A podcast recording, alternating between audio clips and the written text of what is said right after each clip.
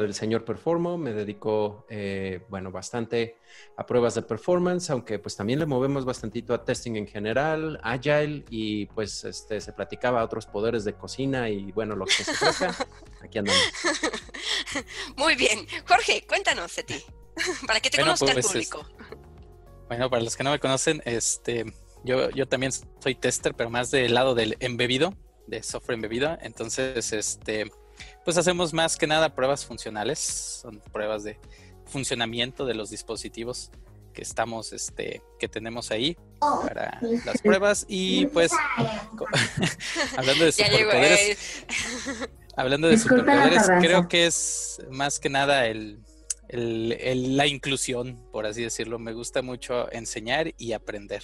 Ah, yo pensé que iba a decir la inclusión. Qué bueno que llegó Dafne. Ya por eso ya somos inclusivos. no.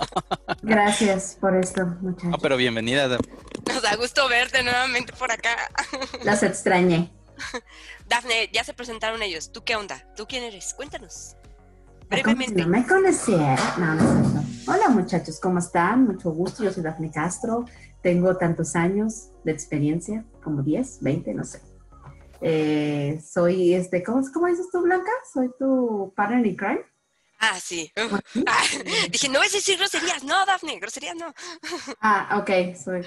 y tengo prohibido decir groserías en cualquier situación de la comunidad. Mucho gusto. Y me voy a encargar del blog durante esta sesión y hacer mis aportaciones de vez en cuando. Así que si los interrumpo por algo es porque estoy pasando notas de de, digo, del blog, de, del chat durante nuestra sesión, muchachos. ¿eh? Muy bien, así que chicos, si tienen preguntas para cualquiera de nosotros o del tema que vamos a estar tocando, por favor, este, allí escríbanle y Dafne nos va a estar mandando las preguntas. Así que bueno, empecemos primeramente. Este, yo ah, bueno, ¿yo quién soy? Ah? Bueno, yo soy Blanca Moreno y también tengo varios años en testing. Este, me fascina, soy apasionada del tema. No significa que soy buenísima, por Dios, es una diosa del testing, pero bueno, quizás he tenido tantos problemas que por eso a lo mejor me ha ido muy bien ya después de resolver tantos, ¿no? Y pues, hablando de cómo formar equipos, nosotros hemos visto alrededor de la comunidad que la gente que luego se va uniendo y nos va preguntando, oye, este, recomiéndame un tester, eh, ¿cómo debo de formar mi equipo? No tengo quien me haga pruebas. Pues partiendo de ahí, yo diría que este, primero el que busca tester, que se documente de calidad, para no ser engañado por un tester y para saber qué clase de tester necesita, ¿no? ¿Ustedes qué piensan, chicos? Leandro, adelante. Ok. digo, no, no quería así como que brincar con todos. ¡Ay, yo contesto yo, por favor! Por favor. mi, mía, mi yo me la sé, yo me la sé, por favor. Este, eh, bueno, como lo planteas es un tema un poco interesante porque ahorita que mencionaste algo que me brincó muchísimo es eh, ser engañado, por así decirlo, por alguien de QA. Y a veces eh, cuando un área requiere entrar en comenzar a tener cuidado con calidad, eh, que todas deberían, hay unas que de repente se enteran, pero yo creo que es algo que todo el mundo debería de intentar pero eh, más que malintencionada la, situación con alguien de Cuba que pueda venir y comenzar a eh, pues sugerir cosas, eh, yo no diría tan malintencionada. Muchas veces hay gente de Cuba que tiene tal vez buenas credenciales, pero algunas cosas equivocadas donde, como dices, quien está solicitando el servicio o tener a la persona debe de tener un poquito de bases, criterio, conocer los principios, mejores prácticas, algunos detallitos, al menos saber qué están pidiendo. Porque, bueno, ah, una muy mala experiencia como persona de QA es que te avienten literal al fuego y haz tu cosa QA rara. Lo... En mi caso, haz la cosa, esa performance y ahí nos avisas. Donde... me así. Y de hecho, esta cicatriz de quemadura que tengo. sí, sí, o sea, eh, eh, todavía bromeando un poco, pero sí tenemos varias quemadas de situaciones de ese estilo donde te avientan y es así, haz la cosa de Cuba. Ok, ¿cuál quieres que te haga? Este, ¿Quieres, necesitas pruebas unitarias o tal vez eh, integración? Eh, nada más quieres revisar que los usuarios lo acepten. Eh, funcional, quieres manual, quieres automatización. Eh, tienes cosas en la nube, en contenedores, o sea, ¿qué es lo que... Tú haz la cosa testing, yo no sé. o, a lo mejor creen que lo sabes hacer porque quien te presentó envió un currículum tuneado, ¿no? Con más características que no tenías. No, sí, y, ahí en un poquito en la línea que hablaba, que, mencionaba de eh, no malintencionados, sino con tal vez eh, hay vicios, eh, a mi parecer, en el mundo del QA, donde alguien que llegas con muchos años de experiencia, muy bien intencionado, pero lo único que sabe es automatizar. Y no siempre es lo que necesitas. Y en especial automatizar frontend, eh, la capa de aplicación. Y claro, te trueno los dedos y te digo, te voy a hacer 300 mil automatizaciones, cobertura extensa, todo en el frontend, todos casos eh, unitarios, eh, negativos, caja blanca, todo lo que se nos ocurra. Te voy a hacer 300 mil automatizaciones y en su buena intención puede la verdad estar lastimando el proceso de QA, dejándote con una cantidad eh, imposible de dar soporte de automatizaciones, cuando a lo mejor nada más necesitabas tres personas haciendo testing manual muy a conciencia y con eso... Y trabajando, pues, porque no trabajaban, ¿no? claro, ese, eh, y, lo digo desde una empresa que hace eh, trabajo para una consultoría, donde sí, muchas automatizaciones, signos de, peso o dólares en los ojos, ¿no? Donde decía, no necesitamos tantas, y en especial en, en estos días de eh, metodologías ágiles donde en realidad ese tipo de automatizaciones que se acostumbraban hace muchos años es totalmente lo opuesto. Deja de hacer front-end, concéntrate en pruebas unitarias automatizadas, en APIs, en cosas un poquito más de backend y lo poquito que no alcanzaste a probar allá, ahora sí te dedicas en el frontend o, o haces otros trucos. Y sí, es importante que a quienes traigas tú tengas un poquito de noción qué es lo que se necesita y qué es lo que les vas a pedir. Hay veces, eh, por dar un ejemplo, que vas al mecánico y pues no tenemos a veces ni idea y que te dicen el condensador de flujos y el, ¿cómo era la cosa de el solenoide de Tom Cruise? Y sales con un ruido y incluso te dicen, eso es normal, se va a arreglar con, conforme avances. O, o, todo lo contrario, no tenía absolutamente nada tu carro y te metieron cuatro piezas que son de tractor, dos de avión y que es así como de, ok, pero tú no sabes, ¿no? ahí lo que debes hacer, es eh, ir con otro mecánico, tener varios eh, puntos eh, de, opinión y de decir, ¿es esto lo correcto? Aquí me dijeron, no, no, no, no necesitas, pues sí, informarte y tener más amplio el panorama, digamos. O cásese con un tester. y así lo tiene de cabecera, ¿no? Todo el tiempo. Ese, quién sabe cómo está el asunto. El... ¿Cuántos testers haya para salvar al mundo? Sí. sí. Ok, muy bien. ¿Y tú, Jorge, qué nos dices? ¿Tú qué has visto? Pues bueno, a mí me tocó la experiencia de, de llegar a una empresa que sí buscaba ese perfil o sea, de tester, y entonces... Y lo tenían claro. Sí, sí, ellos ya tenían, o sea, el área ya existía en Estados Unidos y buscaban tenerlo aquí en México. Entonces, eh, la gente que me entrevistó sí sabía qué preguntar, o sea, sí sabía qué buscaba, qué quería, pero había algo interesante que me gustó mucho de eso, es buscaba gente de diferentes experiencias, no buscaba eh, eruditos, sino también quería gente que apenas empezara con la carrera del tester, estaba buscando gente de, de uno a tres años, así como de tres a nueve años, así de experiencia. Entonces, sí fue interesante porque él, así nos lo dijeron, yo no quiero un equipo de puros expertos, quiero un equipo de gente que tenga nociones, que tenga mucha experiencia y pues gente más avanzada, ¿no? Y juntos vamos a experimentar el caos. Exacto, lo que pasa, eh, lo que buscaban era que se rompiera ese ciclo muy común de que la gente con mucha experiencia cree saberlo todo y ya no le investiga a veces más, o siguen un ciclo que siempre han tenido, y la gente que no tiene experiencia rompe ese ciclo así de, oye, pero ¿por qué no se te ocurrió esto? Ay, sí es cierto. Entonces empieza a desequilibrar o empieza a romper ese mal hábito de, ah, yo ya sé todo, y ya sé por dónde pegarle. Eso fue lo que me gustó a mí. A mí se me hizo algo muy interesante que buscaran gente de diferente experiencia. ok, ¿tú Das? ¿Qué cuentas? ¿Cómo estás? Muy bien, hasta que estoy notando que no tengo mi nombre en, ¿Qué te llamas Demian? Sí, ya sé. Vengo Muy bien, Demian, dinos, ¿cómo te va? Por las noches soy Demian. Ay, Dios. Perdón. ¿Qué pruebas en las noches?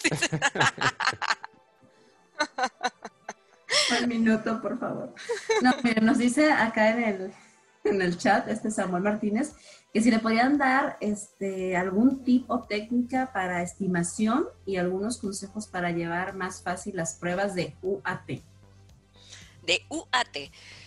Ay, pues, bueno, yo creo, bueno, mi No opinión. suspiren, no suspiren.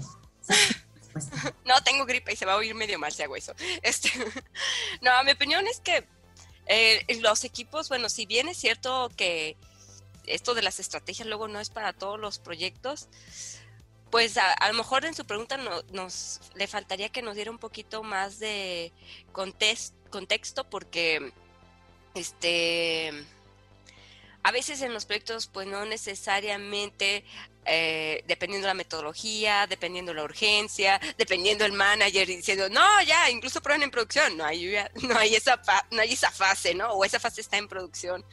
Este, entonces, tips sería, mi tip sería, si tienes bien establecido el proceso y, y- y esa fase, tienes el ambiente para llevarlo a cabo, etcétera, bueno, este, pues la estimación yo creo que va en función del volumen de pruebas que vas a hacer, pero también asociado con el volumen de, perdón, con los recursos que tienes, ¿no? Porque si nada más te asignan un día y el módulo está pequeño, a lo mejor es suficiente, pero si tienes que hacer pruebas además funcionales o, no sé, de seguridad, entonces, por eso digo que nos hace falta más contexto. Como tips, él debe de tener todas estas variables para poder estimar mejor y así darle el tiempo adecuado.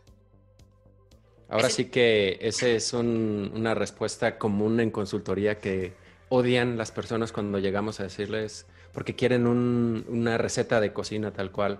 Y la verdad es que eh, las- la buena respuesta siempre es depende. eh, cuál es la circunstancia, qué cobertura tienes, qué requerimientos, qué riesgos vas a cubrir con UAT eh, y funcionalidades que se va a, a probar. La verdad es que es muy difícil tener una fórmula única de qué vas a hacer con eh, las pruebas de aceptación de usuario. Y también, pues, cuántos usuarios vas a tener para las pruebas, también se divide entre ellos. Es, es muy difícil dar una respuesta, eh, la bala de plata que mata todo, ¿no? Este, usa sotana. Ay, sí. ¿Tú qué dices, Jorge? Pues sí, igual, este. Oye, una que- pregunta, ¿cómo, cómo, Ah. bueno, perdón Sí. que interrumpa, pero me gustaría Sí, no, escuchar tu perspectiva y tu respuesta, porque dijiste que tú has sido de QA, pero este, de embebidos, ¿no? O sea, también no sabemos si lo que él dice acá nuestro amigo es software, eh, bueno, si todo es software, pero si es web o si es embebido, ¿no? Pero platícanos, ahora sí. Sí, claro, este, em, sí, sí, sí se ocupan em, métodos diferentes. Em, realmente nuestras, ah, muchas de las pruebas ni siquiera tienen una vista de usuario. O sea, el usuario no puede ver lo que nosotros probamos porque probamos a veces señales, a veces cosas que, que, música, por ejemplo, audio. Entonces no, no hay como que muchas formas más que escuchándolo Que, que podemos este, demostrarle al usuario que algo está funcionando bien. Las pruebas que nosotros definimos va- van enfocadas 100% en lo que esperan de, de alguna funcionalidad o, o- o de, o de algún este, sí, de, de algún feature que tenga el, el sistema. Eh, y coincido de que no hay respuesta exacta que cure todo y, y- y siempre, siempre va a importar mucho la experiencia y a veces hasta el colmillo que tenga uno. Este, y el apoyo del equipo. Y el Ah, dinero que te paguen. Ay, sí. Bueno, por supuesto, eso siempre motiva, ¿no? Este, o desmotiva, dependiendo del caso, pero, pero incluso eh, eh, lo bueno de trabajar en un equipo es que las ideas te sacan a veces la respuesta a- a- que te puedas, que puedas no tener en ese momento, porque toda la gente tiene diferentes vivencias, entonces sí, sí es importante todo eso. ¿Tú, Daf, qué dices? A ver, dale un tip tú. No, espérate, es que estoy viendo acá ya me dando más información. Alex, A ver, ya nos dio más información. hombre, si está el chisme. Ah. Dice Alex Torres. Dice, depende, pero no a el mismo usuario te puede apoyar a identificar los escenarios críticos y tiempo que necesiten para completar la ejecución. Totalmente de acuerdo. Y Samuel Martínez nos complementa la información este, para lo que os comentaba de UAT, son, dos, son 10 personas y son 200 casos a probar y todos quieren probar la matriz este, y es una aplicación web, ¿no? Entonces aquí el tip es más que nada yo creo que en el sentido de organización y cómo manejar eh, todo el flujo.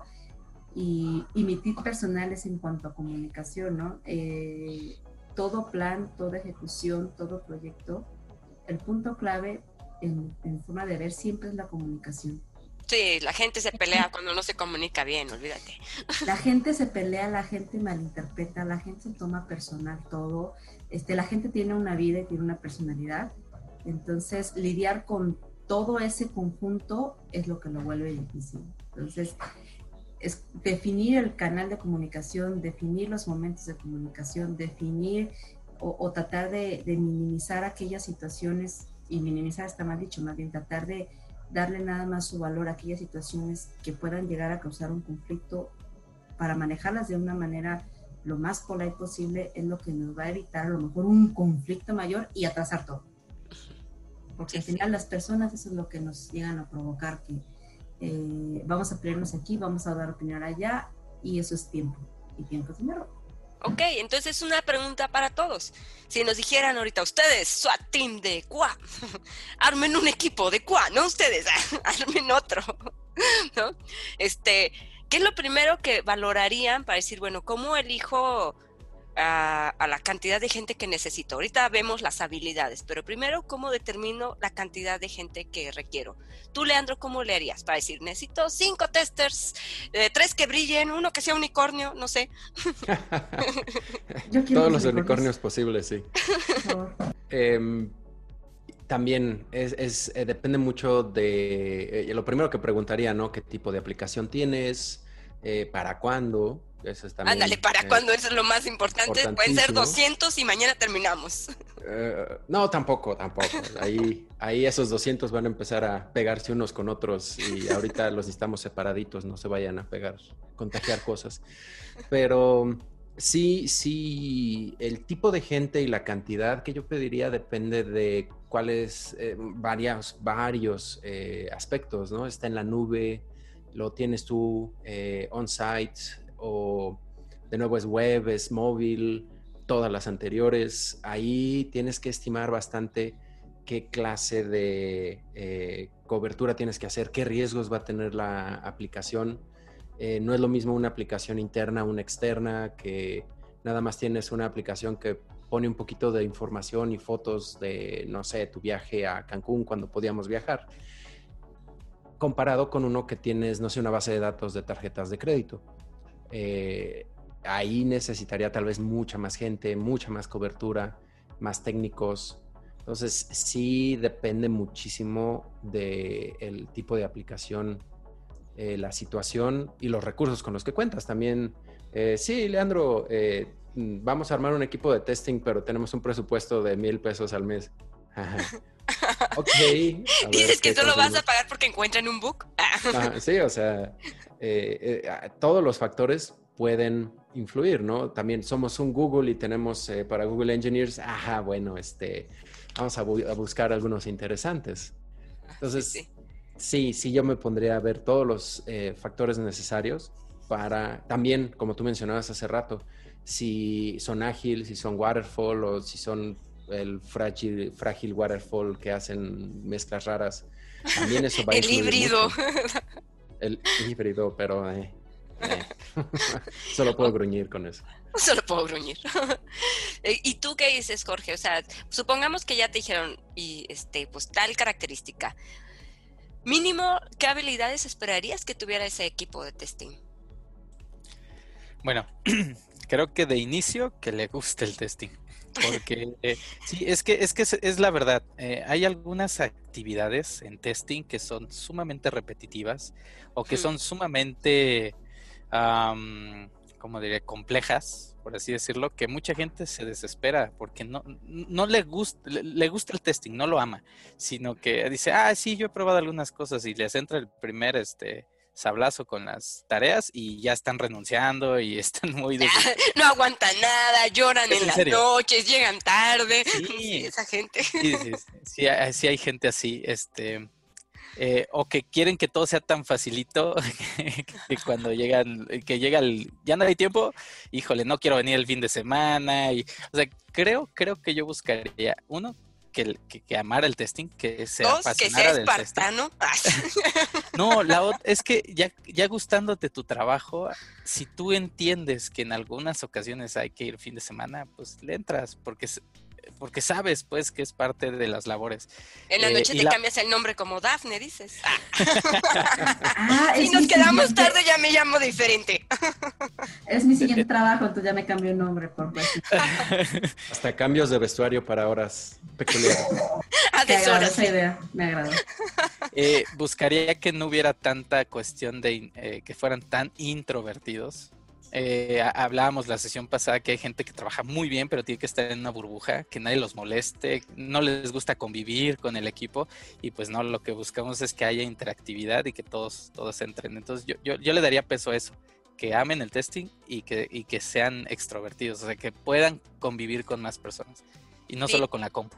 Fíjate, eso, que, que tengan más amigos. Ahí, ahí en eso me gustaría agregar algo eh, rápido que no me metí mucho en las características de la gente porque de nuevo depende muchísimo de qué rol van a eh, desempeñar. Pero algo que a mí sí me gusta mucho ver eh, en la gente es casi que sean eh, muy detallistas o casi casi obsesivos en, en, los pasos que se debe de seguir, que no sé si honor, orgullo o una mezcla de ambos, donde ah, la verdad con los que me gusta trabajar casi rayan, si no obsesivo, ya casi psicosis de, ah, es que tiene que quedar bien y... y, si no obsesivo, abriendo la puerta tres veces la perilla girando, esta es tu prueba, ¿cómo abres las puertas? sí, con que compilen tres veces el, script antes de intentar ejecutarlo y así de bien, eso, por favor.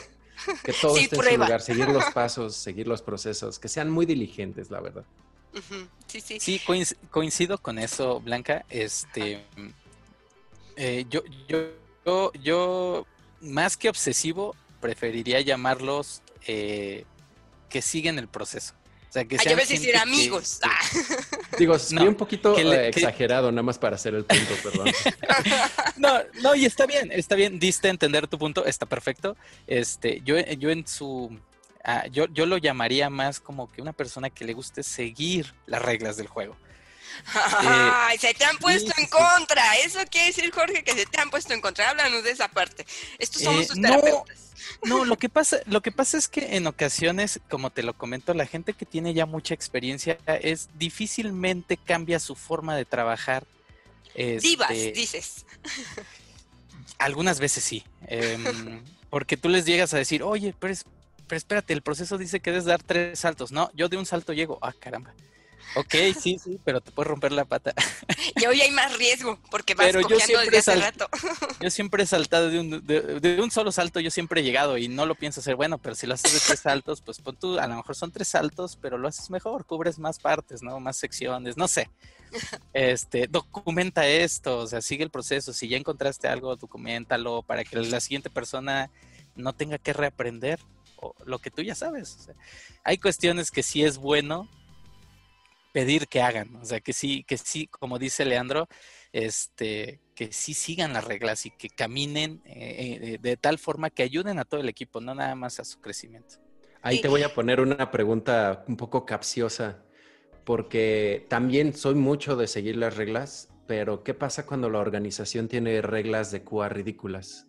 ¿Qué ha pasado, que te pueden automatizar. ¿Qué ha pasado? Yo te diría la mayoría de las son pocas las que ya dicen, ya aprendimos la lección. Vamos a hacerlo. Y, mira, ahí le contesta, pero ahí le contestan a Fernando Noel, que eh, nos acompaña desde Nicaragua y dice que también allá tienen ese problemita, ¿no? Allá también tienen ese problemita, problemón. Coméntenos, muchachos, ¿ya viste Fernando que no sabes allá? ¿Qué te podría decir? Eh, sí, he trabajado este, con esas experiencias en donde la, la organización misma tiene reglas que dices, ¿what?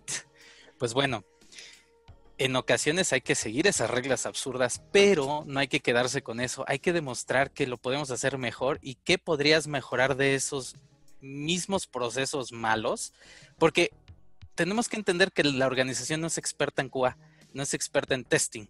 La, empresa es experta en su producto y nosotros tenemos que venir a mejorar todos esos procesos que a lo mejor nosotros vemos picados con piedra. Ah, pues es que aquí ya hay un sistema láser que mira, en vez de hacer cinco piedritas, ahora te hago 20, ¿no?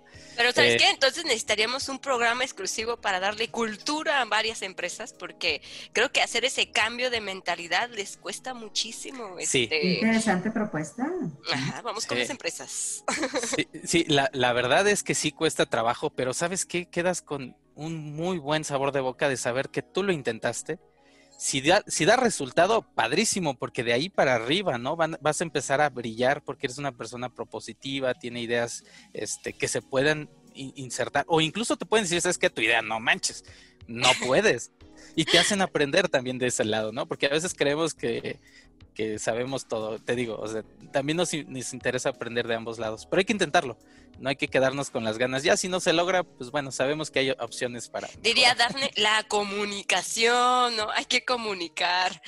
Pero yo tengo algo, fíjense, yo, yo también creo que es muy importante que cuando uno arma un equipo como reforzando esta parte de que tiene que amar el testing, sí tiene que gustarle y, y sí tiene que ser alguien que, que Mm, yo distinguiría a algunas personas, independientemente de que llegaron a ser testers como de una forma extraña o por dedo de Dios, algo así, sino que a veces llegamos, estamos en la misma empresa o llegamos a algún proyecto donde la gente está, no digo quemada, que sepas de su vida y qué hacen las noches, no, eso no, sino que además este, están cansados de haber estado en un proyecto, tenían problemas con los compañeros, tenían un mal jefe y integran un equipo con gente gastada en ese sentido y podían amar el testing y todos podían amar su rol pero en su dinámica personal y, la forma en que se crea ese grupo tampoco funciona. Entonces yo creo que también a la hora de crear un grupo, de distinguir su personalidad, ver qué habilidades necesitamos, tienes que lograr que hagan sinergia juntos, ¿no? Ya sea porque los eliges de esa forma o porque la misma dinámica de equipo les permite esa integración porque como decía, igual podemos tener muchos expertos o todos becarios, ¿qué más da un ejército? Pero si no se comunican bien, si no trabajan juntos, si no comparten ideas, este, si no están dispuestos a probar cosas diferentes como buen tester, este, pues también no, no nos va a ayudar mucho a que ese equipo sea exitoso. Digo, yo he sabido de algunas empresas que tienen un nivel muy alto en cuanto a su equipo de ingenieros de todos los roles y este y viendo de forma general creo que forma incluso parte de su cultura donde te invitan a que te sumes a los equipos pero te seleccionan incluso por tu actitud no de, bueno, puede ser muy bueno, muy bueno, muy bueno, pero pues me estás desbaratando el equipo, este, si eres alto, bueno, alto performance de cualquier actividad, ¿eh? Leandro, no creas que era más performance. este, pero eres como la manzana podrida, ¿no? Entonces sí, también como ir seleccionando este, las características. ¿Qué más nos preguntan, Daf? Demian, dinos. Demian. Mira, ya no, nos han hecho más preguntas. Nos mandan saludos de Montevideo. que saludemos a Pepe, pero no me responden quién es Pepe. Saludos, Pepe, de cualquier modo. Mira, hasta un beso. Hola, Pepe. Este, mi querido Miguel, este amigo Miguel Tlapa, que luego no, se nos une, pero ya le dije que tiene que venir. Eh, nos hace el comentario de las buenas prácticas, los procesos y las metodologías son parte de los pasos que hay que ejecutar para cumplir el objetivo. Que estoy de acuerdo, es la receta hermosa del paso 1, 2 y 3 sin embargo, tener, o sea, no solo es las buenas prácticas, es tener las buenas prácticas y ejecutarlas. Tener procesos y ejecutarlos. Usar metodologías y aplicarlas correctamente. Entonces, son como que tres cosas esenciales, pero a la vez tan difíciles de tener en tu empresa y en los proyectos, ¿no? Sí, a ver, cuéntenme, ¿cuál ha sido como el peor equipo en el que han estado? Que dicen, híjole, de testers, pues, ¿no? No acá de fútbol y eso no. híjole. Leandro. Eh, ah, ya me pusiste a elegir porque eh, casi casi si me dieran un peso por cada vez. Lo metería en como 20, pero que en forma de tómbola. Mira, te puedo decir que eh, ya generalizando porque sí, sí he tenido muchas, muchas malas experiencias. Em, son equipos donde, por un lado, no tienen esto que decía, ¿no? La, diligencia, la dedicación, están ahí casi, casi nada más por cobrar un cheque y hacer un algo cual les mandaron de automatizar cosas y ya están 10 automatizaciones, las corrí y encontré, o piensan que lo mejor es hallar defectos. Em, una, poco interés. Otra, eh, interés en QA, ¿no? En hacer bien las cosas, en tener bien em, buenos resultados. Otra es el otro extremo, seguir ciegamente algunos procesos, donde de nuevo, eh, ya lo decía al inicio, eh, equipos que se enfocan en automatizar lo más posible y su día a día se desgastan, se desviven manteniendo automatizaciones eh, o tratando de hacer ejecuciones de algunos requerimientos. Por darte un ejemplo, un módulo de un sistema que usan tres usuarios, se están enfocando muchísimo en algo así cuando en el que los 5.000 usuarios del sistema usan más, tal vez no se dan tiempo, no priorizan, tratan de hacer coberturas extensas. La verdad es que, eh, y es muy difícil también encajonarlo a una mejor práctica, porque hay algunas que sí te dicen, sí, trata de automatizar lo más posible, agarran lo que les conviene de eso y se olvidan del resto y agarran pasos un poquito mal encaminados o de nuevo lo que decíamos, eh, eh, eh, la bala de plata que tratan de resolver todo con una sola cosa, que solo aprendieron una herramienta y quieren con esa matar todos. dicho o, agarras, o agarras también un proyecto caliente, ¿no? No, bueno, ese, ya, viene malo, le han hecho de lo peor y, ya llegan y tú tienes que salvarlo, a ver cómo le haces. Tristemente, creo que son los proyectos que más comúnmente me toca caer. Eh, Háblanos de eso. Es, es, y ahí es raro, ¿eh? Porque normalmente eh, aquí, no, no, wow, pero pues me defiendo un poquito en el área de QA. Y estos proyectos arrancan con gente poco experimentada, que tal vez echan a perder baratos, siempre es el criterio inicial que... En todas las relaciones, si eres barato, mm, no. no, pero son con los que arrancan. La empresa nada más está viendo presupuestos. Dice, tráiganme a 20 personas que cuestan 10 galletas por hora, perfecto. Y después, y, es donde desde el principio así de, oye, yo cuesto un poquito más, pero va a quedar a la primera. No, no, no, las galletas, yo tengo muchas. Ándale. Pan francés, te dije. Ah. Sí, sí, sí. Tenemos un poco. Yo pido pizza. pero, y ya después, ya gastaron sus galletas y después te necesitan para arreglar y el proyecto ya está eh, eh, quemándose. Y casi siempre, esa es una historia que la he visto repetirse infinidad de veces un proyecto que arranca queriéndose ahorrar, no meten bien a, recursos que sepan, con experiencia. O si quieres, sí, puedes tener 10 testers que no tengan tanta experiencia juniors, pero ten dos seniors que los guíen, que les ayuden, que eh, les muestren el camino del testing. Eh, y ya, ya en lugar de primero gastar tratando de ahorrar y después volver a gastar, ahora sí caro, en tratar de arreglar que te sale el doble de caro, porque ya es eh, eh, para remediar, ¿no? Entonces, bueno, ya, ya me fui un poco por otra tangente. No, no te preocupes, háblanos ahora de tu familia. sí. y, hoy voy a cenar, no, no sé. Sí, yo he visto proyectos, bueno, más bien clientes, donde tú les ofreces una solución que, bueno, un decir, voy a dar números al azar, ¿no? Pero que les cuesta un millón. ¿Me va a costar qué? y por un lado, incluso, pues a lo mejor fue un muy buen precio, ¿no? Pero sigue siendo por arriba de sus expectativas, de espera, su espera, el clásico. Yo tengo un primito que me cobra la décima parte de eso, acaba de salir de la universidad y sabe. Y lava autos, ¿por qué me dices que me cobras tanto? Sí. Entonces, ¿qué, ¿qué, es lo que sucede? Que ya, que buscan a alguien que les cobró, como tú dices, este, una décima parte de eso, y después vuelve a pasar el tiempo y ya llegan, ok, ahora sí lo quiero, entonces ya no les puedes cobrar por ser un millón, ¿no? Ahora tienes que cobrarles un poco más, más lo que ya gastaron, y como tú dices, todo por empezar baratos. Y, y, esto no significa algo, muy, algo que quiero aclarar. Barato es que más bien no, no quisiste invertir en lo que necesitabas, o sea, ¿no? Porque puedes costear algo que necesitas y obviamente barato, pero este, cuando no estás dispuesto a gastar todo lo que necesitas. Y si no, pues por lo menos medir los riesgos a qué te quieres aventar. ¿Tú qué dices, Jorge? Dices, nada, aquí. aquí está padrísima la plática. Estoy jugando aquí.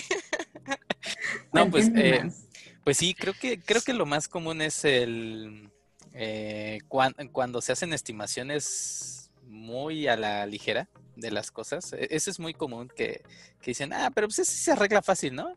Es, eh, es muy común en el área en el área de TIs que dicen, oye, pero si nada más me vas a instalar un programa.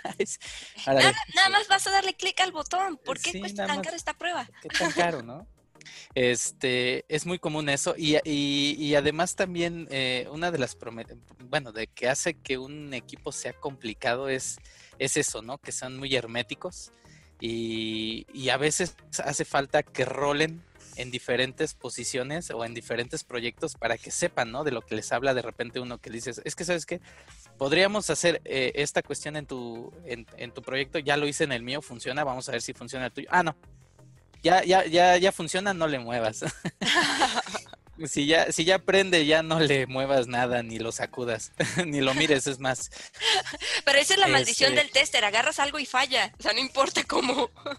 Pero está bien, digo, es que realmente sabes cuál es la cuestión, que esa es nuestra chamba. O sea, nuestra chamba es encontrar todas esas debilidades que pudiera tener un producto este, que no nos imaginamos de inicio, que dices, oye, digo, justamente nos decían apenas este, la sesión pasada, oye, pero le puse un uno y un, arroba, en vez de ponerle una A y una arroba, ya no jala. Ay, no se me ocurrió eso. Pues sí, pues nuestra tirada es que nosotros podamos pensar más allá de la ingeniería, o sea, por, así decirlo, yo siempre le he dicho, no hay mejor tester que un niño. O sea, pone un niño, de veras, pone un niño frente a un radio de carro y incluso hasta te activa el modo seguro que tiene el radio para cambiarle todo. Sube los vidrios y se lleva las llaves a la boca y se las traga, ¿eh? No, y descubre funcionalidades que de repente uno dice, ah, caray, ¿y cómo le hiciste para que le prende la turbina al carro y echa fuego por el escape? Sí, sí, sí, la verdad es que es increíble y tenemos que tener ese tipo de, evolución, de decir, ¿sabes qué? A ver, no, no, no, no lo voy a pensar solo como un ingeniero, lo voy a pensar como un usuario. ¿Cómo lo haría? ¿Qué podría hacer el usuario que hiciera que esto prendiera fuego, no? Entonces, este, cuando no hay apertura en los equipos de tratar de ser a ese nivel, todo lo quieren hacer ya con fórmulas y, o sea, siempre así muy estricto este, a veces no, no, no, ya, le, ya se pierde el valor del tester. El tester es encontrar las posibles desviaciones que tiene el producto de lo que se espera en el cliente, ¿no? Y a veces hasta la, imaginación vuela, este, y encuentras cosas más increíbles cuando no sigues el requisito totalmente a la... Exacto. Así, ¿no? Sí, y aquí, por ejemplo, en el, en el chat tenemos ya una polémica eh, ¿Tiene alguien una pregunta, Fernando, más precisamente? De si el testing manual va a desaparecer, ¿ustedes qué opinan? Y ya todo el mundo aquí le está dando su opinión en cuanto, bueno, el testing manual va de la mano eh, con una estrategia, con un análisis para poder iniciar la automatización, para poder iniciar otras cosas, ¿no? Entonces, no sé ustedes qué opinan en lo que yo sigo viendo acá la polémica del chat. Adelante, Leandro, por favor. El, pequeño de ahí atrás, sí. Ah. Por favor, por favor. Este, no, no va a desaparecer. Jamás. Ya, es toda la respuesta, entiéndelo. Mira, aquí eh, dando un ejemplo eh, que esto de la automatización, incluso tan lejos como la inteligencia artificial, eh, los procesos que podemos, las, capacidades computacionales. Doy siempre un ejemplo de lo que pasó con los autos, que era el caos, van a desaparecer eh, las tareas que estaban alrededor de las carretas de caballo, darles de comer a los caballos, cepillarlos, limpiar sus gracias, que en Nueva York llegó a ser un gran problema. Ahora, entran los autos y obvio se optimizan mucho estos procesos, se mejoran las ciudades y mucha gente que trabajaba en esto, eh, pues sí, quedó un poquito relegada, pero todavía hoy en día en los lugares donde hay caballos, hay quien tiene que recoger las gracias, cepillarlos y darles de comer. Igual con testing y todos los procesos que eh, hay alrededor de, nada va a suplir jamás al toque final de un ojo humano, el criterio de una persona y el poder de detectar cosas raras que por muy inteligente que sea la inteligencia artificial, eh, como dijo Jorge, se lo echas a un niño chiquito y el niño chiquito va a destripar la inteligencia artificial porque se le van a ocurrir cosas, va a detectar cosas que por mucha automatización que tengas, no van a ser detectables. Perdón, pensé que ibas a decir, ¿y qué creen? A los manuales les va a tocar recoger unas gracias.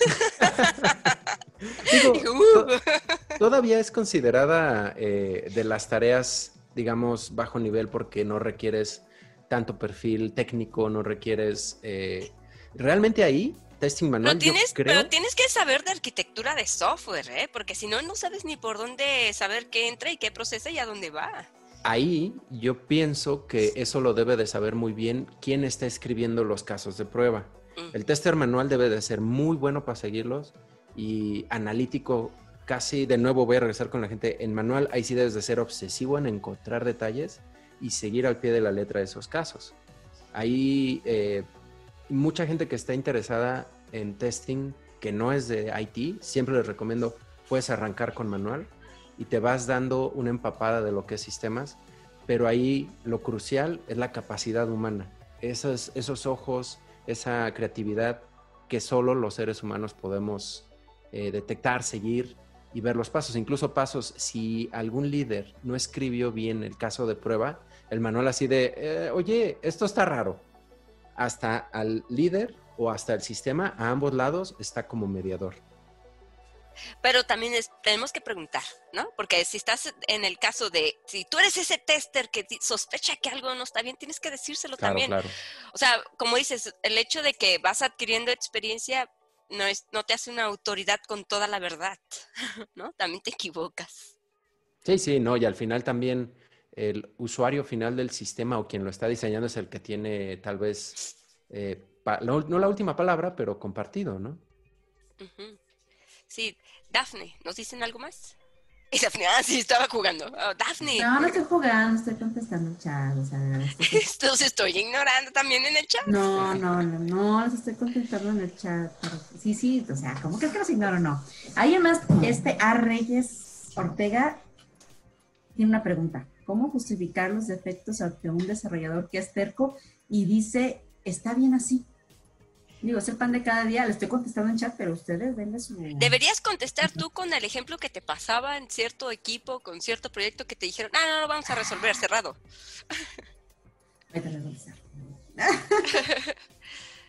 no, bueno, pero dinos, dinos, cuéntanos. Yo en ese caso, bueno, siempre me, me sucede mucho, ¿no? Como ya mi, mi posición de ahora es jamás pelearme con un desarrollador. Lo que hago tranquilamente es, está documentado aquí, está documentado allá, y aquí está mi prueba. O sea, si no aparece esto que está aquí, yo no te lo puedo valer.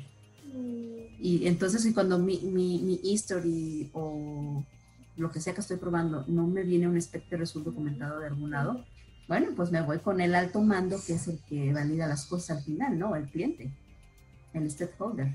Si el stakeholder, el cliente este, no está de acuerdo con ese resultado, con eso mismo yo voy directamente con mi querido, amado y buen amigo desarrollador a decirle, acá está lo que quiere el cliente, yo no puedo pasar esto como bien hasta que tú no lo arregles como dice el cliente, porque es al final lo que vamos a entregar. Entonces, nunca busco el conflicto, más bien busco todas las pruebas posibles como para poder decirle cuál es mi razón y el por qué sí. Si al final el cliente me dijo que no, si al final todo el mundo me dijo, no, sabes que no, olvídalo, me quedo calladito tranquilamente y lo documento como fulanito, sutanito dijeron que en el pastel. Ahí está, te los dejo pasar. Para cuando haya un, ese defecto o algo así relacionado en producción, sacaré mi evidencia así bien bonita, hasta con un marco. Blanca, estás en mute. Así, no, estuvo bien porque dije algo que luego Daphne me iba a decir. Pero eres una tester consagrada, ¿eh? Eso dije. y luego soy yo la que dice groserías, claro. Continúen, muchachos.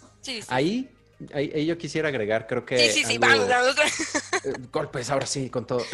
este, se me emociona un poquito. No, eh, pero sí, el, eh, el rol de QA, cuando tienes algo y que el developer te dice que así se pase, tu caso de prueba, tu defecto, lo que sea que hayas detectado, está basado en un requerimiento que en teoría el desarrollador debe de estar respetando y debe de ocuparse. De, nuevo, ahí es mediación primero. Oye, desarrollador, es el requerimiento, es el software, es lo que se pide, está en el sistema. Si no lo haces, pues este, es tu trabajo. No puedo más que reportarlo o mantener el defecto.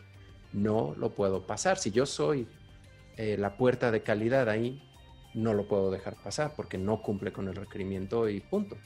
Feo, y me ha pasado, es que el desarrollador esté apadrinado por el líder y le diga al ah, líder, ah, dale, pasa. Lo que diga él, porque es el líder técnico inclusive. Sí, y, bueno, yo como un poco cabeza dura, es así de, va, te lo paso, porque mi jefe también es tu jefe y lo está diciendo que, pero pon tu nombre por ahí, quiero que esté presente que esté. Dímelo por mail. Eh, no, En, el producto, en el error, en el código, en el botón, lo que sea, quiero que haya un poco de registro para que tengas este responsabilidad. Realmente eh, quiero que si algo pasa mal la producción, sepan que yo te pedí que pongas tu nombre ahí porque a mí no me pareció. Y más como por cabeza dura y eh, súper diligente, como les digo, no debe de permitirse, ¿no? Aunque el jefe diga está chido. sí, yo creo que, bueno, no sé, yo he recibido frases, yo me acuerdo que una vez, este, nunca me he peleado con un hombre, creo que porque perdería, ¿no? Ah, sí, si nos lo terminamos yendo a golpes, pero, alguna vez sí he tenido discusiones fuertes donde, este, pues estamos digamos, eh, planteando cada quien su punto de vista y sí me ha pasado como dices que el líder técnico lo respalda o a lo mejor también conoce su carácter y prefiere decir, no, Blanca, sí, déjalo, déjalo, que sea la decisión de él. Este, y aquí la, la parte que yo quiero mencionar es que incluso eh, es una suma de, si es alguien que es una diva, si es alguien que, que estrictamente cree que está haciéndolo bien, o que no quiere mirar más allá también de los requerimientos, ¿no? Porque los requerimientos pueden estar mal planteados, pueden tener carencias, este, falta de perspectiva, de casos de uso inclusive, ¿no? Em, pues todo eso es una combinación para que a veces no te dejan hacer tu trabajo. Pues sí, o sea, como ustedes comentan, ¿no? O sea, si vas a decir, oye, pues te lo documento en algún lado, o que quede dicho que tú estás indicando que se va a hacer así. Pero es complicado porque, bueno, esos proyectos son donde todo el tiempo están actuando de esa forma, lo que sucede es que van a aparecer problemas eh, en producción y de todas maneras va a haber defectos. Y entonces viene un, no digo un desprestigio de uno, pero también entonces empiezan a ver como, es que no están haciendo bien las pruebas y así como, pues, porque no nos están dejando, el proceso que estás llevando a cabo está decidiéndose de manera unilateral por el líder técnico que no quiere ver todas estas características que se necesitan de QA. Yo podría decir entonces al revés, también los equipos que he visto mayor éxito en cuanto a sus procesos de calidad es cuando a lo mejor el manager venía de QA, ¿no? Y se volvió muy técnico y, y también puede manejar un equipo de desarrollo. O hay alguien arriba, pues, de QA que también está protegiendo como el proceso y empujando para que todo el mundo respete, pues. Ay, sí, que respeten lo que estamos haciendo. yo, yo, por ejemplo, bueno, a mí, eh, esto a mí me lo enseñaron. y, es, y es un tip bastante bueno. Digo, yo sé que probablemente todo el mundo lo hace, pero bueno, hay que reforzarlo. Nunca dejes una decisión sin evidencia. Dafne documenta esta frase por Jorge Muñiz. Cubre tu Nunca dejes una decisión bueno, sin evidencia. Exactamente. Sin evidencia. O sea, si, si él dice, ¿sabes qué? Pues va a pasar y no me importa que explote después la máquina. Ah, perfecto. como dice Leandro. Muy bien, pues yo te mando un correo, aquí están mis resultados, aquí están mis resultados, no pasa la prueba, no pasa el requisito, pero él lo va, lo va a dejar pasar perfecto. Él decidió, aquí está, QA cumplió con la parte de dar lo que no está bien y pues la decisión fue más allá, ¿no? Entonces, ¿qué va a pasar? Ese correo de todas maneras tiene que seguir circulando de alguna forma porque es importante que copies a, tu manager. Si tienes una persona que trabaja en el mismo proyecto contigo, pues a él, al manager del manager. Y hacerlo este viral en Facebook, hazlo. Entonces ya no va a poder responder de una forma en donde él se comprometa 100%. Va a decir, no, sabes que si ya lo pensé bien y mejor vamos a trabajar.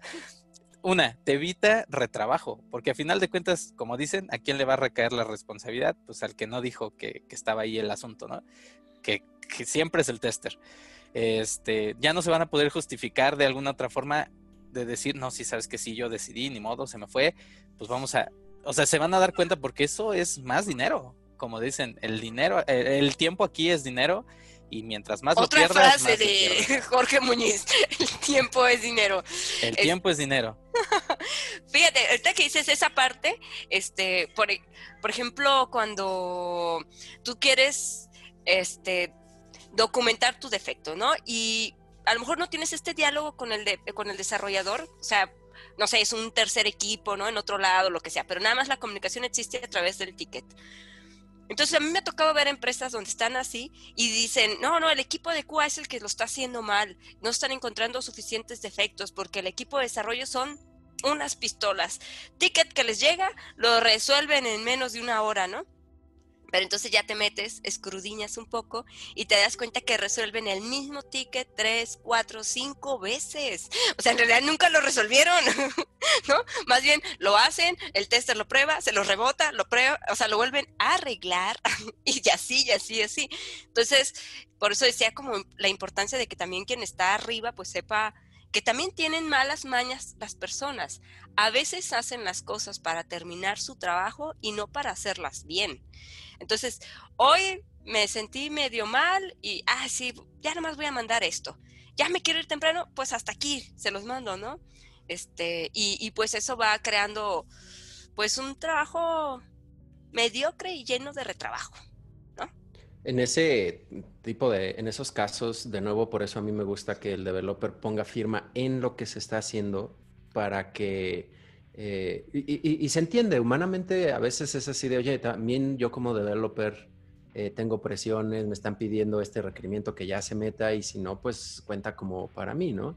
y, e incluso que meten eh, código diseñado para pasar la prueba mm, o, aprobar el error más que solucionar bien el problema. Sí. Y ahí es, es pon tu firma, pon tu nombre y tu reputación, probable trabajo futuro, que esto funcionó o que esto falló. Eso casi siempre eh, los pone, ah, eh, no, entonces déjame, voy a darle dos horas más y ahorita regreso con una... tu vida está en juego, amigo. Casi literal, en, esos casos donde hay un modo de rastrear casi a línea de código quién hizo qué, que muchas interfaces de desarrollo hoy lo permiten, eh, cada que un test, un developer dice, ya voy a meter esto, ¿estás seguro? Si funciona, no vamos a rebotar 10 veces más porque aquí está que tú cambiaste 10 veces el, código y este ticket sigue rebotando, ¿no? Ay, no, pero está súper chistoso cuando de todas maneras los acusas y ellos dicen, no, yo no le moví nada, de veras, yo no fui. O les asignas el, ticket y dicen, ay, no, le movió otro, esto a mí no me tocaba. Está el log. Eso en, los sistemas eh, de desarrollo, la mayoría IDES te meten un log y dicen quién escribió qué línea de código. Y en los que no, ahí sí mm. es para arriba así de, oigan, ¿podemos poner esto, por favor? Porque necesito que la gente se haga responsable. Otro que eh, ahorita chismeando un poquito en el... Ah, no, pues ahora sí, eh, déjale, tomo, dime. tú entrale, tú entrale. Eh, que menciona, ¿no? Los pobrecitos developers que a veces en, mi, en mi máquina sí funciona. Ese también es algo que como persona de Cuba tenemos que perseguir muchísimo y es parte del proceso de calidad que nuestros ambientes hagan match y que un error que nosotros detectemos sea lo mismo que va a ver el developer o que también el developer tenga algo de responsabilidad en que el ambiente donde estamos haciendo pruebas haga match. Eso de los eh, silos y los bunkers, donde yo hice mi código en dev y lo mandé y yo no me importa poco que eh, tenga QA de configuración, el ambiente de QA. O sea, no, no, no, hay como, hay como personas que así de, quiero que todo esté lo más parejo posible. Y ese es otro tipo de defecto. Si el developer dice, en la mía funciona y acá no, ahí es perseguir un poquito error en ambiente de QA, infraestructura, o tienes algún parche raro en tu máquina developer que no estás pasando que, es el problema, ¿no? O cuántas veces la gente luego dice, no sé por qué me falla, por qué me falla, y al final era un permiso de configuración en su computadora que pues, no le permitía hacer nada, ¿no? Sí, no, también del lado de testers luego nos topamos con cosas que solo en nuestra máquina falla y en ningún otro lado, ¿no? Ahí es donde, ay, perdón, estoy. Sí, no, y, está bien y es muy común, puesto que precisamente son ambientes que en teoría tienen que ser separados, cada quien en su área, pero la comunicación es súper importante, no, no, no, Separados no. Ahí sí yo estoy totalmente en contra de que sean bunkers y separados y no se hablen. Y no, no, los perros y los gatos, los developers. No, no, a eso me refiero, que son áreas, o sea, yo no, yo no trabajo para el developer. Eso es lo que quiero decir. Yo, yo busco ser un tester para la empresa que sí va, va a trabajar con el código del tester, pero es decir, si el tester a mí me dice que haga algo porque él lo quiere, porque él quiere que yo lo haga, no es la idea, pues, de ser un área de tester, un QA. O sea, el, el QA debe tener también esa independencia de decidir los procesos que van a seguir para poder validar algo que el developer les entrega. Porque si, si somos idénticos, así de que, ah, sí, lo que diga el tester, sí, lo probé, sí, sí pasa, eso va a suceder. Nosotros también debemos de tener esa independencia, no de que seamos cerrados, la comunicación debe de existir, eso es muy importante. En, mi experiencia, por ejemplo, en muchas ocasiones yo tengo al developer muy cerquita de mí, entonces, oye, ¿qué crees? Estoy viendo esto. ¿Podemos checarlo en tu, en tu área, en tu, en tu ambiente para ver si te pasa lo mismo? Ah, no. Eso es pues buenísimo. Incluso antes de que levantes el defecto, le dices, oye, estoy viendo esto. Se ahorra tiempo de ticket, tiempo de que estén eh, levantándolo, configurándolo, revisando. Eh, ahí lo dices como un poquito como una situación atípica, que tristemente lo es, tener cerca al developer. Sí, no debe de ser. Realmente, de nuevo, los hilos, eh, los bunkers, para mí deben de destruirse y todos estar juntos y abrazarse y eh, kumbaya en momentos. Pero... De hecho, yo he visto empresas con muy buenas prácticas precisamente con ese modelo, este, donde bueno, no sé, voy a mencionar una que imposible que nos patrocine, ah, que se llama Pivotal, ¿no? Donde ellos han desarrollado sistemas y este y como es un producto propietario, pues ellos ahora sí, lo que dicen es, en lugar de que yo te venda el soporte, que también lo puedo hacer, lo que yo tengo es un, individuo que ha sido sombra del que construyó el sistema y ese es el que te vendo, ya va súper entrenado y él te va a dar todo lo que necesitas, ¿no? Tanto de pruebas, de configuraciones, como soporte, como, este, no digo full stack, sino hasta tortas compra el cuate, llévatelo, ¿no? este, ese por un lado. Y por otro lado, otras empresas eh, donde cambian el chip de cómo el, es el proceso de levantar defectos. ¿Qué quiero decir? Bueno, defecto, defecto es algo en producción Mientras no salga a producción y estemos resolviendo cómo mejorar la calidad del software, es un asunto de entre compas y mejor sentámonos juntos y aquí mismo te digo antes de levantar ese ticket, ¿no? Así como mencionas. O sea, el, volver una empresa tan protocolaria, pues hace que los procesos duren más, que las entregas duren más, que los tickets, con, digo, que los efectos se tarden mucho más en descubrirse y resolverse. Este, entonces, al final, pues, no, no haces retrabajo, pero sí es un proceso muy eh, de muchos pasos, de mucho protocolo, pues también a lo mejor no funciona algo así para una startup, no funciona así para empresas pequeñas, ¿no? A lo mejor otras empresas donde ya es un monstruo, no sé, de 500, de 1000 empleados, si no lo haces con ticket para transmitir y, hacer que haya puntos de control, pues también la gente luego empieza a hacer lo que quiere, ¿no? Entonces también habría, que analizar como, como el ejemplo ya puntual en cada empresa. Pues bueno, ya llevamos una obra de chisme. Ah. Dafne, preguntas que tengas. Ya no tengo más preguntas, tengo varias este, sugerencias para otros miércoles de QMIs. Me gusta, bueno, alguien más sugirió eh, cómo, cómo se implementa un equipo de QA desde cero. Ese es un tema bastante amplio, entonces me gustaría que lo abordáramos para otro miércoles, para poder ahondar en eso. Eh, alguien más dijo, me encantó, ¿qué dirían los desarrolladores de nosotros los, los QAs? ¿Qué dirían? los vamos a invitar, pues que lo digan acá. Sí, exactamente por eso. Otro, pues. miércoles de QA vamos a invitar a desarrolladores a que nos cuenten cómo les va trabajando con nosotros. Pero si hay alguien, vamos a regresar al tema del de, testing manual. Hay alguien que nos preguntaba, que era Alex Torres, que está en el comentario, es que, ay, ¿cómo escriben? Oigan. Dice, ¿cómo prefieren que se distinga el Job Pro Tester, QA o Test Specialist? Ama y señora. Ay, sí. Sí, yo también pensé en eso. Su santidad tester magnífico. Realiza. Realiza testing, no sé, está, pero estaba muy largo. Creo que el de Kio era el más corto para más fácil escribir. De nuevo ahí yo podría decir que depende mucho de el rol, la tarea que se va a hacer, qué se necesita. Eh, otra cosa que me, me, cae un poco gordo que pasa mucho en la industria es que eres eh, y me pasa a mí mucho el cuate performance, el cuate QA, eh, la chica dev, eh, y, te encajonan en que haces todo el área. Y bien sabemos que el área de QA es grandísima, es 20 eh, mil cosas que puedes necesitar saber, remediación, tickets, ágil, procesos, proyectos, código.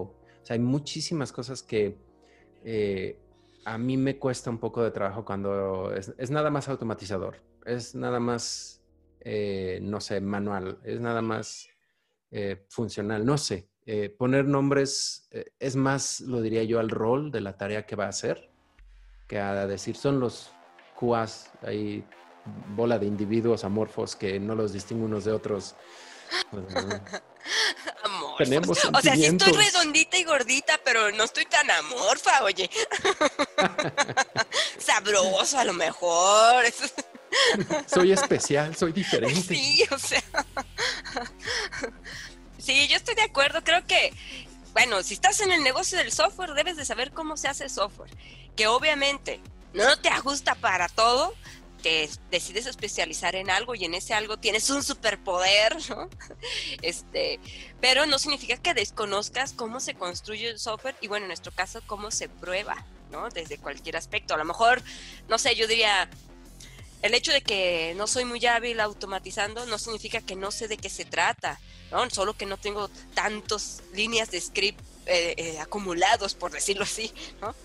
Pero debo de, entender como todo lo que se debe hacer porque si no lo hago yo, lo va a hacer alguien más y debo de poder interactuar con esa persona, saber qué me va a entregar o qué le tengo que entregar, cómo nos coordinamos como equipo.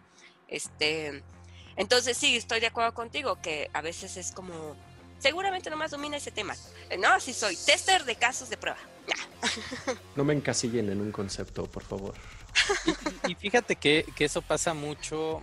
Yo creo que ese es el, problema más grande de los reclutadores que hay, porque ellos ven el título del job description. Ah, sí, ahí dice tienen otras oportunidades. Software test. Eso es, ah, eso ya te incluye manual, automatización, tres años de experiencia en Selenium, en no sé qué, no sé cuánto. Y, dices, y cuando, y cuando de repente te entrevistan y dices, no, no conozco esa herramienta, ah, no, ya no me sirves, Oye, pero mis 12 años de experiencia en testing, ¿por qué no es? No, es que necesito que ya vengas aquí, este, prácticamente, este, que tú seas dueño de Selenium. Ah, órale, chido. O sea, porque así lo describe la, el puesto de trabajo. Entonces lo que decía Leandro, eh, eh, te dicen QA y ya te encasillan en todo el mundo. O sea, tú ya debes de saber todo para este, para poder tener una oportunidad. Y creo que ese es el grave, el grave conflicto que los reclutadores tienen. Como no está claro, pues, qué es lo que buscan a veces, no lo conocen, ahí se encierran en que si no sabe todo eso, y es un reto también para la organización que está buscando eh, contratar, porque también es así de, ¿y, cómo le digo a la cosa esta que necesito? ¿Qué nombre le pongo? ¿Cómo lo pido? Incluso a- así, sí, literalmente, en ese aspecto tienes razón. A mí me han pedido muchas veces, Blanca, dime cuál es el tester que necesito. Y así, pues cuéntame todos tus problemas para ver si soy yo. Ah. no, Sí, porque bueno. ta- Ajá. también ahí, como lo que decíamos hace rato, es eh, que, que no vas a obtener un tester full stack todólogo de todo. Digo que sí hay uno que otro que sabe bastante de muchas cosas, pero va a ser rarísimo. Tú necesitas Y algo seguro se enferma seguido porque ya está anciano. Ay, sí. No es cierto, compañeros. Hay unos muy buenos y jóvenes. No, déjate, no, no, espérate, no jóvenes, ¿eh? Yo creo que, que alguien puede en un año especializarse en tantas cosas, en aprender automation, en aprender performance, en, a- en aprender a programar, en aprender varias metodologías, en aprender muchísimo dedicándose a estudiar todos los días, ¿no? Lo puede lograr. Pero el conocimiento para ese full stack no se, no, no se va a basar en solo en saber, se necesita la experiencia. Entonces, Tener problemas que resolver, ¿no? eh, exactamente, ¿qué has resuelto? ¿Qué has hecho? ¿Qué has logrado? ¿no? Y eso nos lo dan los años de experiencia. Entonces, que me vengan y me digan un full stack de tres años, discúlpame, no. Sí. Más bien esto debería ser como el currículum. Pon en tu Sí. currículum todo lo que has logrado resolver y te sientas orgulloso. Sí, más, que, ajá, más que actividades que has hecho o que roles que has desempeñado, dime qué has resuelto y cómo has enfrentado problemáticas. Se ahorrarían muchísimas. Porque es obvio que de todos los testers se espera que ah, sepas diseñar, crear casos de prueba y ejecutarlos. O sea, esas no son como Básico. las actividades clave. ah, ¿no? Dime No, y que, te eh, eh, por ejemplo, eh, de lo que decía, Da- bueno, Demian, este, eh, por ejemplo, me ha tocado gente joven que tiene relativamente poco experiencia, pero se ha metido aquí, se ha metido ahí, ha picado bases de datos, ha picado código, armó y se dio una embarrada del Cisco CCNA, entiende redes, entiende eh, comunicación. Y, y- y realmente hay, hay, hay detalles donde sí hay personas que dices, este cuate es brillante, lo he hecho con un tutorial dos, tres días y ya me está sacando eh, automatizaciones de esto porque un día eh, aprendió un poco de C Sharp y entendió HTTP con HTML y ya sabe hacer automatizaciones web. Ujú. Y hay, hay recursos que son así, también preciadísimos cuando encuentras, este, estos sí son los unicornios. Ajá. Sí. Ándale, Hay esos otros que ven botones y se confunden. ¿Estos se presionan? No, y, y tienes el otro tester que con mil años de experiencia, pero que toda su vida solo usó QTP, y le dices, haz cualquier cosa diferente, y se te traban. No te saben Sí. hacer absolutamente nada más. Entonces también ahí es criterio de el líder, el reclutador, la persona que lo está buscando, de saber decir, bueno, tú tienes 100 años de experiencia en la industria, pero solo has hecho QTP, y, y me ha pasado muchísimo que no, pues yo, yo no te sé hacer nada más. Oye, necesito que me escribas un caso de prueba manual. Yo solo automatizo QTP. Ah, gracias tus años de experiencia senior y eh, ultra senior, eh, pero el Ultra chamaco senior. de preparatoria que eh, se echó los 10.000 tutoriales de YouTube sí sabe hacer rapidísimo lo que necesito. Entonces también e- es, es un tema un poquito delicado eh, y aparte eh, el líder tal vez tampoco tiene mucho criterio y nada más, pues sí, el que más me apantalla y se vea más guapo, pues ya lo vamos a recibir. Más guapo Porque es un no, decir, porque no, no, hay no, ese estigma en el área, ¿no? Si no está guapo, no lo contraten. Vacío. Eh, ay, eh, eh, ¿no es e incluso eh, me ha tocado que es todo lo contrario, ¿no? Los eh, a- amigos que de esos de, oh padre, bañate, por favor, eres un pro- el mejor programador que conozco, pero llevas la misma playera dos semanas, por favor. Que son Está bien que... todo lo que te camina en la cabeza te está dando consejos, pero son- nomás pagamos por ti. No, sí, y, y- y de hecho hay algunos de esos que buenísimos. Y ahí voy a debatir un poco lo que decía Jorge hace rato. Eh, hay algunos automatizadores de sótano que los avientas a un sótano, les avientas pizza de vez en cuando y son felices y te hacen trabajo increíble, pero depende en lo que necesites. Ya si quieres un- una persona que también tiene que ir a presentar resultados, bla, bla, bla, eh, bueno, sí necesitas el que puede salir a la luz y no, no le lastime los ojos, ¿no? Pero que Es esté dispuesto a broncearse. sí, y, y- y- y he conocido eh, varios y por eso me fui de directo a automatizadores que son los que eh, tal vez ni los conoces en persona, les avientas un requerimiento y te lo regresan. Es un código que en la vida va a fallar, una automatización que aguanta cambios incluso eh, de requerimientos funcionales y sigue funcionando su automatización que dices, ¿cómo le hiciste? No, pues le moví aquí, aquí, aquí, aquí. Oh, wow, mi sombrero, sí, pero por favor no me hagas salir de mi sótano y convivir con gente, te lo suplico yo, por favor, quédate en tu sótano, te mando las pizzas que necesites, no importa. ya sé. Hay, perfiles de todo. Sí, yo creo que, bueno, como siempre, hay mucho tema del cual podemos seguir hablando y hablando y hablando. Eh, pero bueno, me gustaría si cada uno de ustedes puede dar algo último que digan así, como tres tips o dos, o si nomás tienen uno, de cómo puedan encontrar un buen tester para un equipo. O sea, ¿qué, ¿qué le tienen que ver a ese tester para que entre a su equipo? Ok, voy, voy, voy. Me ha tocado arrancar.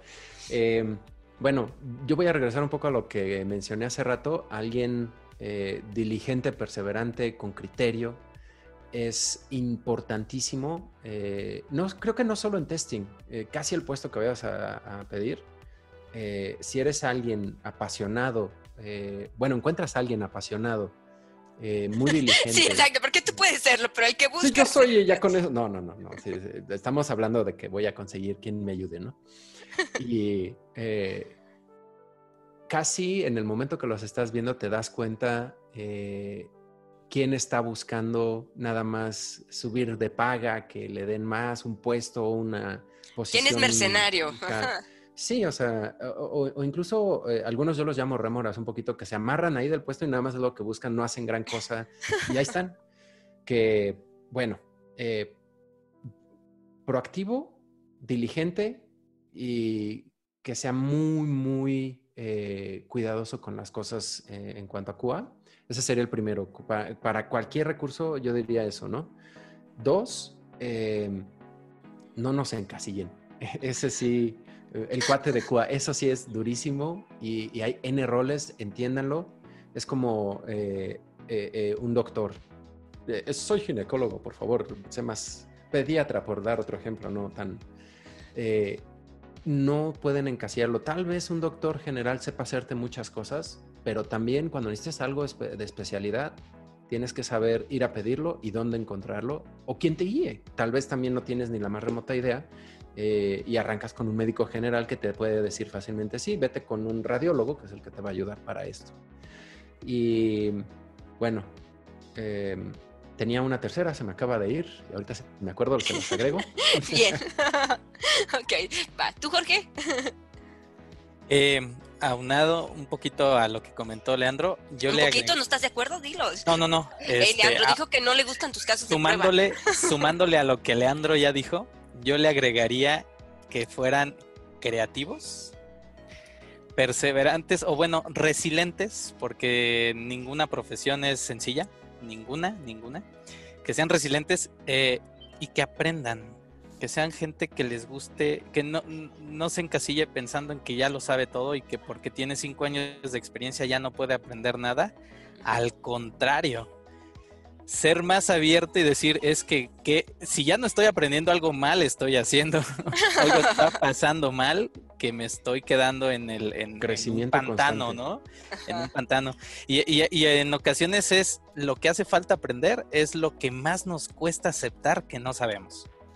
Eh, incluso hasta hacer una hoja de Excel con muchos datos que facilite la, todo, todo tu trabajo que estás haciendo para alguien que no te entiende técnicamente, eso también es aprendizaje. Entonces, si te cuesta trabajo, debes de aprenderlo.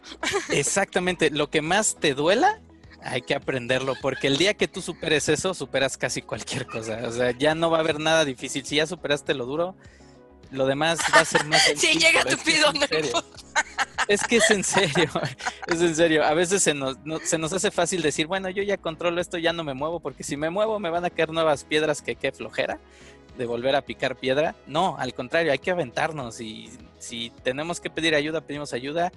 Creo que la persona que logra resolver un problema, aunque no sea experto, con alguna respuesta que dé, que logre salir adelante, eso, eso a mí me, llama mucho la atención. Si una persona es así de, no me importa lo que me avientes, yo le investigo, Leandro dijo algo, incluso gente con YouTube ha aprendido mucho.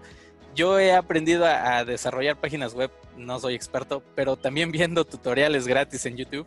Entonces, todos podemos hacer de todo, pero lo que hace falta es el empuje, que se aviente, que se anime a, salirse del, de la zona de confort.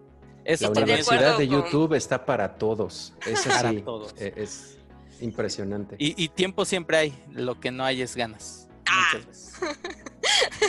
si me quieres, le echarás ganas. Qué difícil, oigan.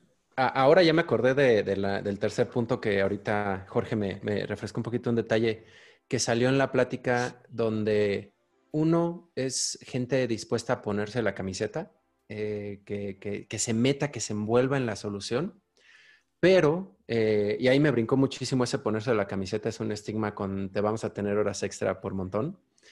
y por tu propia voluntad te vas a quedar porque te pusiste la camiseta. Sí, y, bueno, ahí esa es otra, a un equipo de QA tratar de eh, armarlo con gente feliz, que les vas a respetar. Yo estoy de acuerdo, hay veces que es necesario eh, tenerlos eh, unas horas extra un fin de semana, bla, bla, bla. Pero cuando es todos los fines de semana y todos los días sales, o la mayoría de los días, es donde a mí eh, me parece muy mal armar un equipo de QA. Se te desmotiva la gente de inmediato y pierde rendimiento, como dicen, los quemas y llegan a otros proyectos, otros equipos con una depresión y eh, galletas de animalitos aquí, ¿no? Em, respeten mucho a sus QAs, developers, todos. Si comienza a amontonarse y a atrasarse y a maltratar gente, algo está Entonces, problema del líder que sabe estimar mal.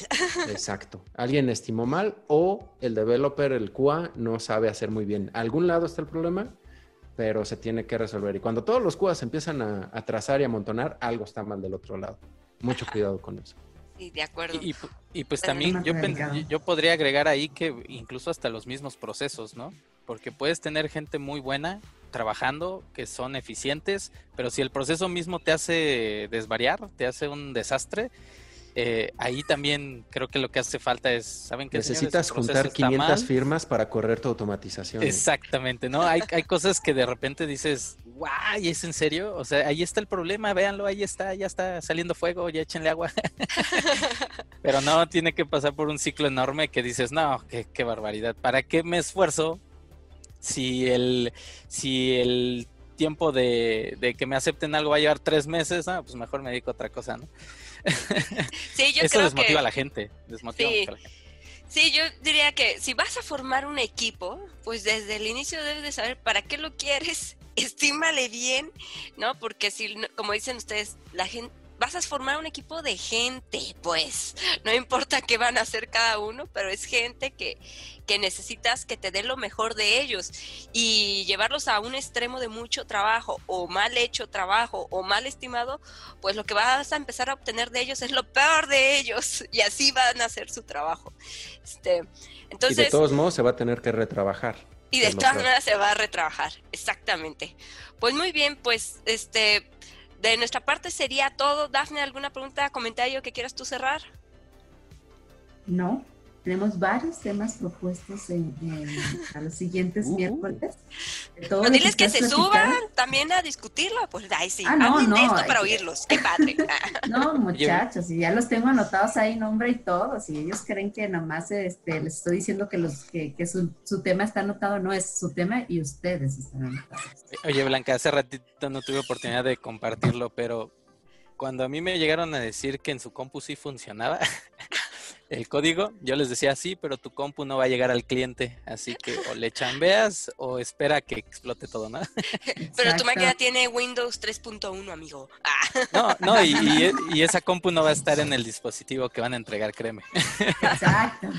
Exacto. Pues muy bien, pues muchas gracias a todos por acompañarnos el día de hoy. Gracias, Leandro. Gracias, Jorge, Dafne, Demian. Demian. espérate, antes de si me voy a mandar un saludo a alguien que me lo pidió en el chat. Uh, ¿Y como Demiano o como Dafne? Ah. No sé, eso no le pregunté, pero dice Omar, nuestro amigo Omar Coca, que lo que, que siempre está y nunca lo tomamos en cuenta. Hola. Ah, Gracias ¿Qué tal? Ya. ¿Qué tal, bebés? Ya puedes cerrar, Blanca. Perfecto. Pues muy bien, pues Pues los invitamos a seguirnos viendo cada miércoles. Vamos a empezar a hablar un poco más de los eventos que están ocurriendo online. Este, si también se quieren sumar acá con nosotros, pues nos pueden escribir en el chat, por inbox, al correo de contacto arroba QAminds. Y pues nada, chicos, siguen invitados para las siguientes sesiones. Ya saben, este es su espacio y aquí pueden hablar lo que quieran. Así Uy, evento. Evento. Uh, Va eh, a haber canal de YouTube del señor Performo la semana que entra o en dos. Uh. En atentos. Ah, muy bien. Nos pones tu link. Ponnos tu link. en YouTube, señor Performo, suscríbanse, campanita, pulgar arriba, todos esos asuntos. Ajá, exacto, exacto. claro. Todo lo que tengan que hacer. Muy bien, chicos, pues entonces digan adiós. Por favor, con tu mano. Adiós, muchas gracias. Bye, bye. Los queremos. Besos. Besos, besos. Besos,